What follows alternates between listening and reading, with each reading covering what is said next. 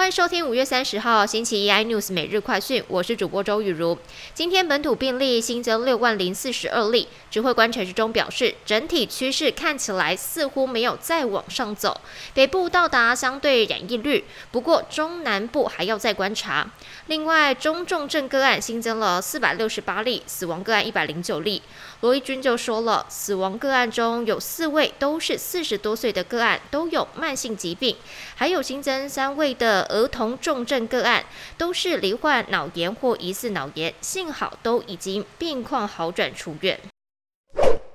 国务机要费案传送超过了十五年，立法院今天在蓝绿立委激烈的肢体冲突中，三读通过了民进党提出的会计法第九十九条之一条文修正草案，针对二零零六年十二月三十一号之前政府各机关支用的国务机要费的人员除罪。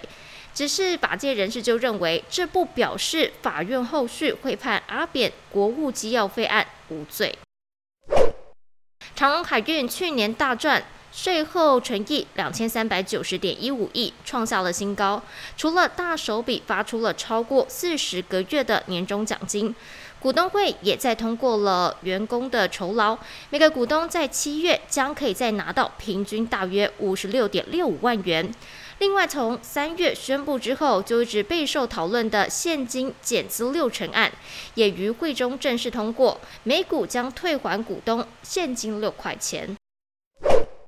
美国德州小学才刚发生大规模的枪击案，纽约州一座体育馆在二十九号疑似出现传出了枪击声，观众听到之后以为有枪手在场，立刻吓得惊慌逃窜，甚至出现了踩踏事件，造成了十八人受伤，九个人被送往了当地医院。而当时也坐在观众席的日本网球好手大阪直美，吓得在 Twitter 大骂，真的吓坏了。更多新闻内容，请锁定有线电视四十八八十八 MOD 五零四三立财经台 iNews，或上 YouTube 搜寻三立 iNews。